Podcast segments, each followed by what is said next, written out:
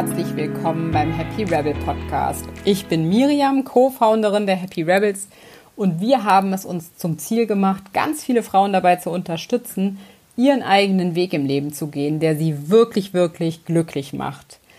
Denn meine tiefste Überzeugung ist es, dass wir es alle, alle so sehr verdient haben, glücklich und stressfrei zu leben.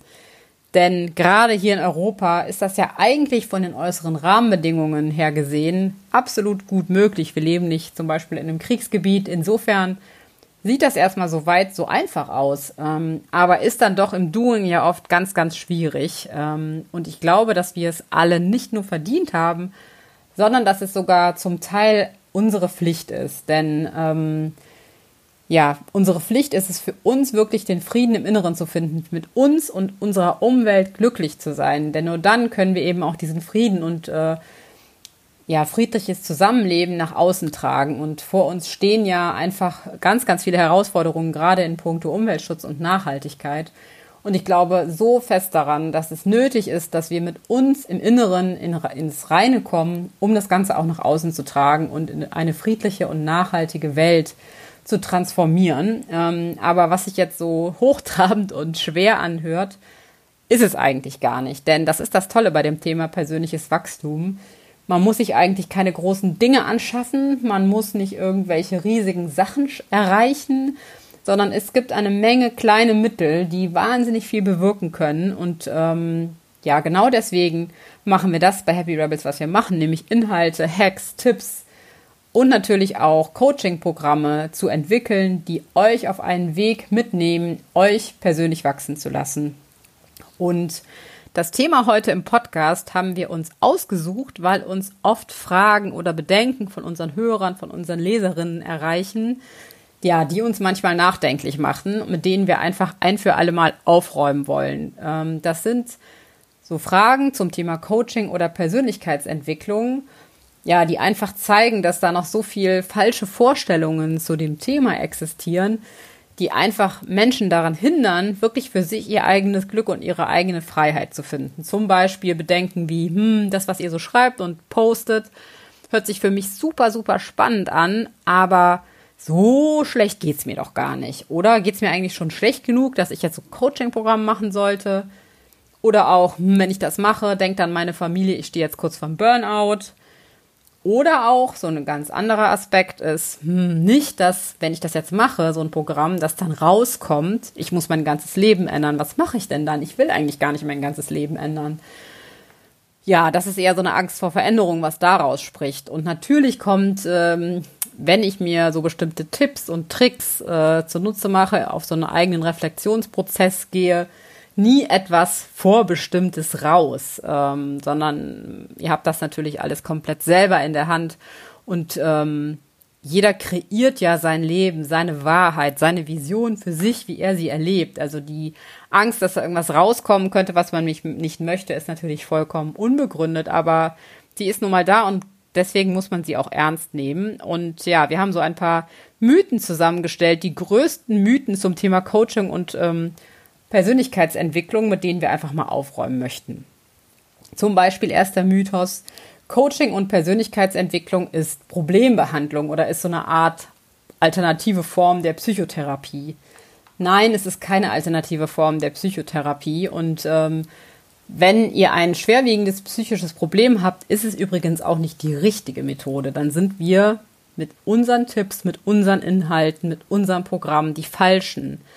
Denn zunächst mal ist persönliches Wachstum äh, eine Begleitung der Selbstreflexion. Also es ist eine intensive Selbstreflexion, wo ich gerade stehe, was ich eigentlich will, wo meine Potenziale, meine Whitespots liegen, also wo ich in welchen Lebensbereichen eigentlich noch für mich so Wachstumspotenziale sind, da einfach glücklicher zu sein, entspannter zu sein, freier zu sein, was auch immer ihr euch als Ziel setzt. Und das eben auf eine Art und Weise, bei der man sich selbst reflektiert und einfach selbst für sich anhand oder unterstützt durch Impulse, durch Inspirationen, durch bestimmte Fragetechniken, ja, auf diese Reise mitgenommen wird, für sich selber herauszufinden, wo könnte es eigentlich für mich noch glücklicher laufen? Wo könnte ich noch erfolgreicher sein? Was immer auch Erfolg heißt. Das muss ja nicht heißen, beispielsweise beruflicher Erfolg, sondern das könnt ihr alles selber definieren wie könnt ihr zum Beispiel weniger arbeiten, weil ihr einfach durch bestimmte Methodiken plötzlich produktiver seid. Ähm, und genau darum geht es. Also nicht um die Behandlung von Problemen, sondern einzelne Probleme, die immer so im Leben auftreten, sind meist nur Symptome, also meist nur so Blüten, die hervorkommen, dass in bestimmten Lebensbereichen vielleicht noch so Potenziale und White Spots unentdeckt sind oder dass ihr eine Unklarheit habt darüber, wo ihr gerade steht oder was ihr eigentlich wollt. Und es kommt nicht von ungefähr, dass ja ganz, ganz viele erfolgreiche Leader in der Welt, ähm, aber natürlich auch äh, Vorstände, Top-Managerinnen, Top-Manager alle Coaching in Anspruch nehmen. Und nicht, weil die so wahnsinnig viele Probleme haben, sondern weil sie einfach das Potenzial entdeckt haben, dass ähm, ja so Begleitung an Selbstreflexion einfach halt wahnsinnig hilfreich sein kann, richtige Entscheidungen zu fällen. Und äh, meine Erfahrung ist eher auch für mich persönlich, je länger ich auf dieser Reise bin, umso mehr will ich eigentlich machen, umso mehr an Whitespots sehe ich, umso mehr an Potenzialen möchte ich für mich entdecken und ähm, und umso mehr Spaß macht das eigentlich auch. Also es ist, glaube ich, kein, kein Problem, was man einmal fixt und dann ist es gelöst, sondern es ist einfach wie so eine Begleitung. Also wirklich wie so ein, wie so ein Sportprogramm, was man auch hoffentlich sein ganzes Leben macht, ähm, was nicht irgendwann zu Ende ist. Ähm, ein weiterer Mythos ist, ähm, ja, dass man das vielleicht gar nicht braucht oder vielleicht sogar gar nicht darf. Also gerade wenn ich gesagt habe, viele Top-Managerinnen, Top-Manager ähm, nehmen Coaching in Anspruch, dann kommt vielleicht beim einen oder anderen der Gedanke, ja, hm, bin ich es aber nicht. Ich, darf ich das überhaupt? Brauche ich das dann überhaupt mit meinem kleinen Job in meinem kleinen Leben? Und dazu kann ich nur sagen, es gibt kein kleines Leben. Es gibt kein kleines Leben oder größeres Leben. Es gibt nur dein Leben und natürlich darfst du das. Natürlich bist du es wert genug, dich selber für dich darum zu kümmern, dass es dir gut geht. Was könnte es Wichtigeres in deinem Leben geben? Und ähm, ja, es ist immer dann nützlich, wenn du denkst, dass du in bestimmten Feldern im Leben, in bestimmten Bereichen im Leben, dass es da vielleicht noch einen Ticken besser laufen könnte oder dass du da einfach noch, ja, vielleicht doch in eine andere Richtung gehen könntest oder manchmal, das war bei mir auf jeden Fall immer so oder ist immer noch so im Moment, gibt es einfach so ein intuitives Gefühl, was mir sagt, wow, ich habe noch so krass viele Ideen oder viele Dinge, die ich realisieren möchte. Ich weiß gar nicht, wohin das geht, aber ich möchte mich einfach auf die Reise machen, das zu entdecken. Also es ist nicht immer so ähm, ein harter Fakt, der im Leben auftritt. Manchmal ist es auch einfach nur so ein Gefühl, dass man denkt, da würde ich einfach mal gerne hinschauen und für mich entdecken, mich fragen, wo könnte da die Reise so hingehen, dass ich eben glücklich damit bin. Und da auch nochmal wieder das, der Vergleich zum Sport. Du fragst dich ja auch nicht, darf ich Sport machen? Oder darf ich nur Sport machen, wenn ich akut total unsportlich bin?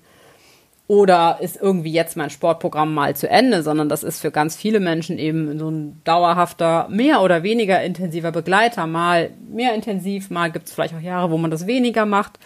Aber es gibt nicht so diese Genehmigung, ich kann mich jetzt sportlich betätigen. Also es ist kein, kein Elite-Produkt oder auch kein Produkt, sage ich jetzt mal, für Menschen, die besonders riesige Probleme haben.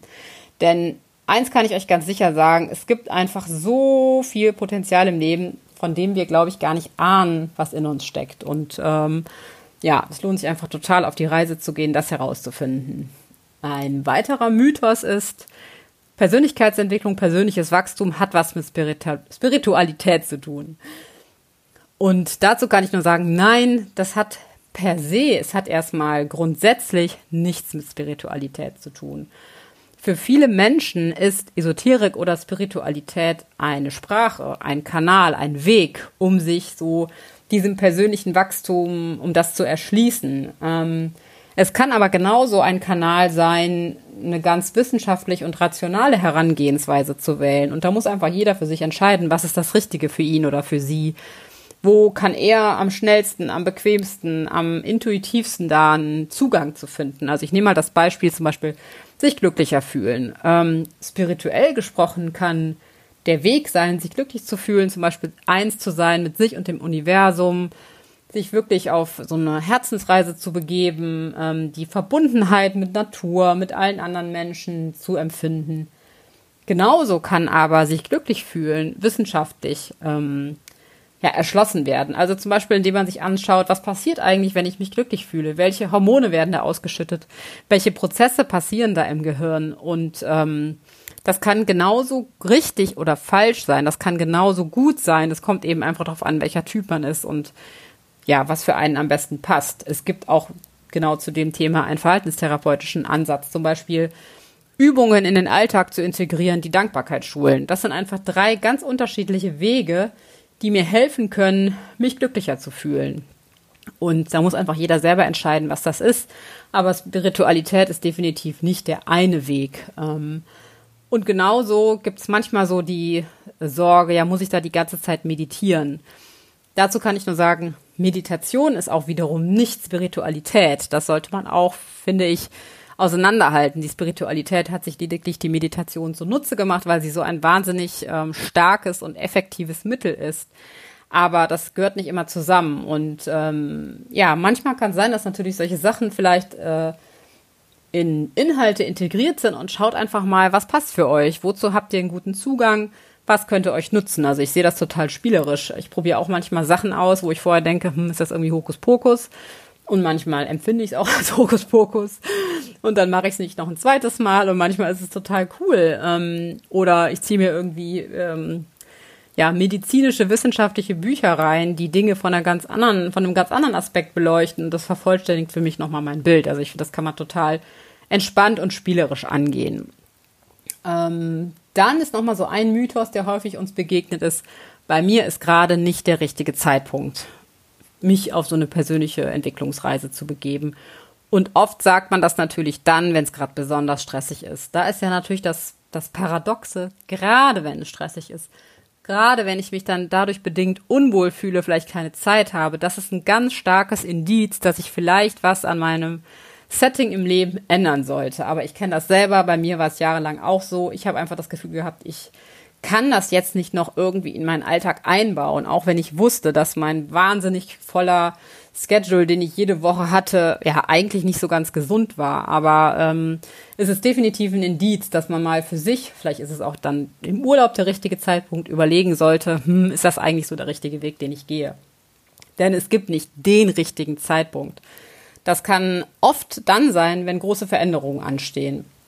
Weil gerade wenn große Veränderungen im Leben anstehen, also zum Beispiel neuer Familienzuwachs, eine neue Partnerschaft, ein neuer Job, neue Herausforderungen, neue Stadt, dann entsteht natürlich oft so ein Gefühl der Unsicherheit und das ist auch vollkommen normal und durch diese Unsicherheit ein gewisser Leidensdruck, das jetzt zu fixen in Anführungszeichen. Also oft ist so eine Veränderung äh, ein guter Anstoß, um sich so auf diesen Weg zu machen, das kann aber auch für viele Menschen sein, ähm, der richtige Zeitpunkt sein, wenn gerade besonders viel Zeit und Entspanntheit da ist. Also zum Beispiel im Urlaub, wenn gerade es nicht so stressig ist, weil man dann einfach auch Zeit hat, sich da in das Thema reinzubegeben. Bei mir war das zum Beispiel auch so. Ich habe einfach gemerkt, hey, ich müsste einfach an bestimmten Parametern im Leben was ändern oder ich müsste nichts ändern, aber mir ging es einfach besser, wenn ich die ändern würde. Ich habe es aber einfach nicht geschafft, das in meinem bestehenden ähm, Zeitplan, in meinem Wochenplan irgendwie zu integrieren. Nicht nur einfach von der reinen Stundenanzahl her, sondern einfach auch von der Kapazität meines Gehirns her. Und habe mich dann entschieden, wirklich ganz bewusst erstmal einige Monate aus dem Job rauszugehen, nur um mich selber eben zu hinterfragen, hey, was will ich eigentlich? Was ist so mein nächster Schritt im Leben? Und ja, dieses Rausgehen und wirklich mal Zeit zu haben, hat bei mir dann echt den Break gemacht, hat bei mir einen Unterschied gemacht. Das sind so, ähm, ja, die wichtigsten, die größten Mythen, die uns immer wieder begegnen, mit denen wir gerne mal aufräumen wollten.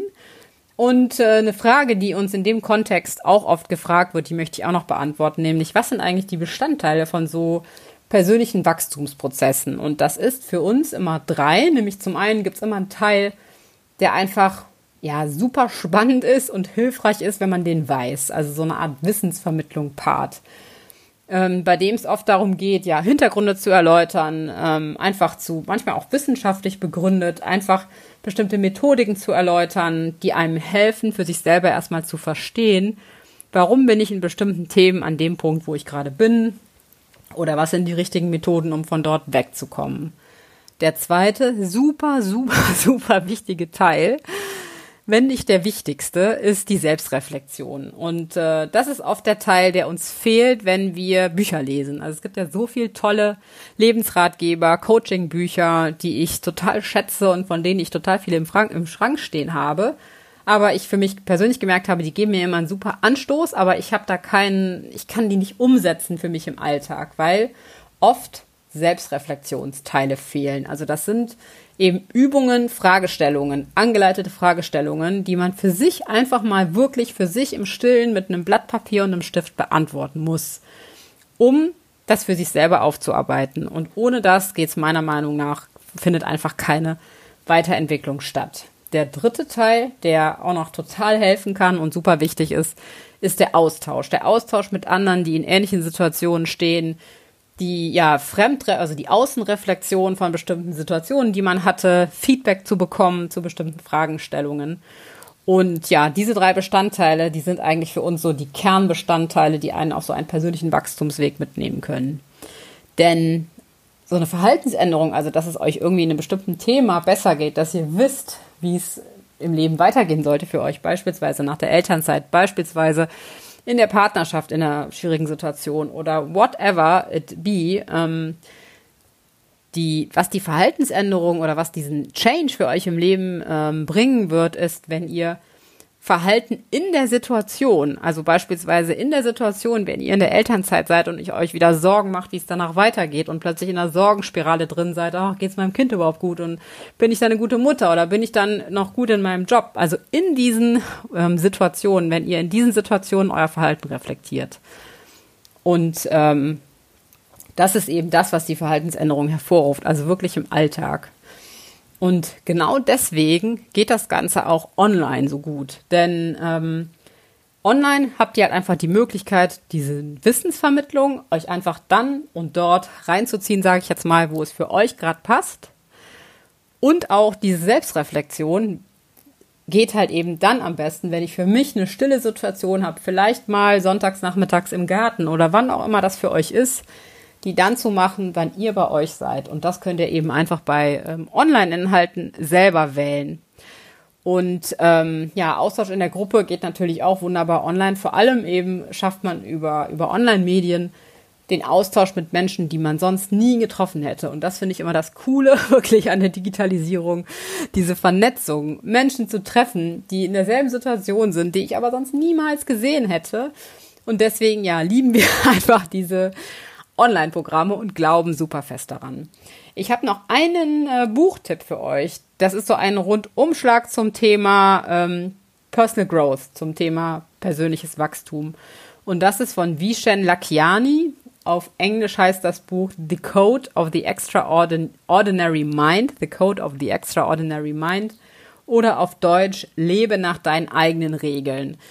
Ich würde empfehlen, wenn es für euch passt, das auf Englisch zu lesen. Es ist auch nicht sonderlich schwer geschrieben, ähm, eher so ein bisschen amerikanischer Style, relativ leicht, würde ich mal sagen, runterzulesen, aber es ist so ein bisschen ein Rundumschlag um das Thema persönliches Wachstum mit einem Dive in ganz verschiedene Themenbereiche, mit unterschiedlichsten Übungen, die echt so einen Vorgeschmack geben, was da alles möglich ist. Und der Vishen Lakiani ist einfach ein, ja, cooler Typ, der total auf eine coole Art und Weise, finde ich, die Inhalte darüber bringen kann.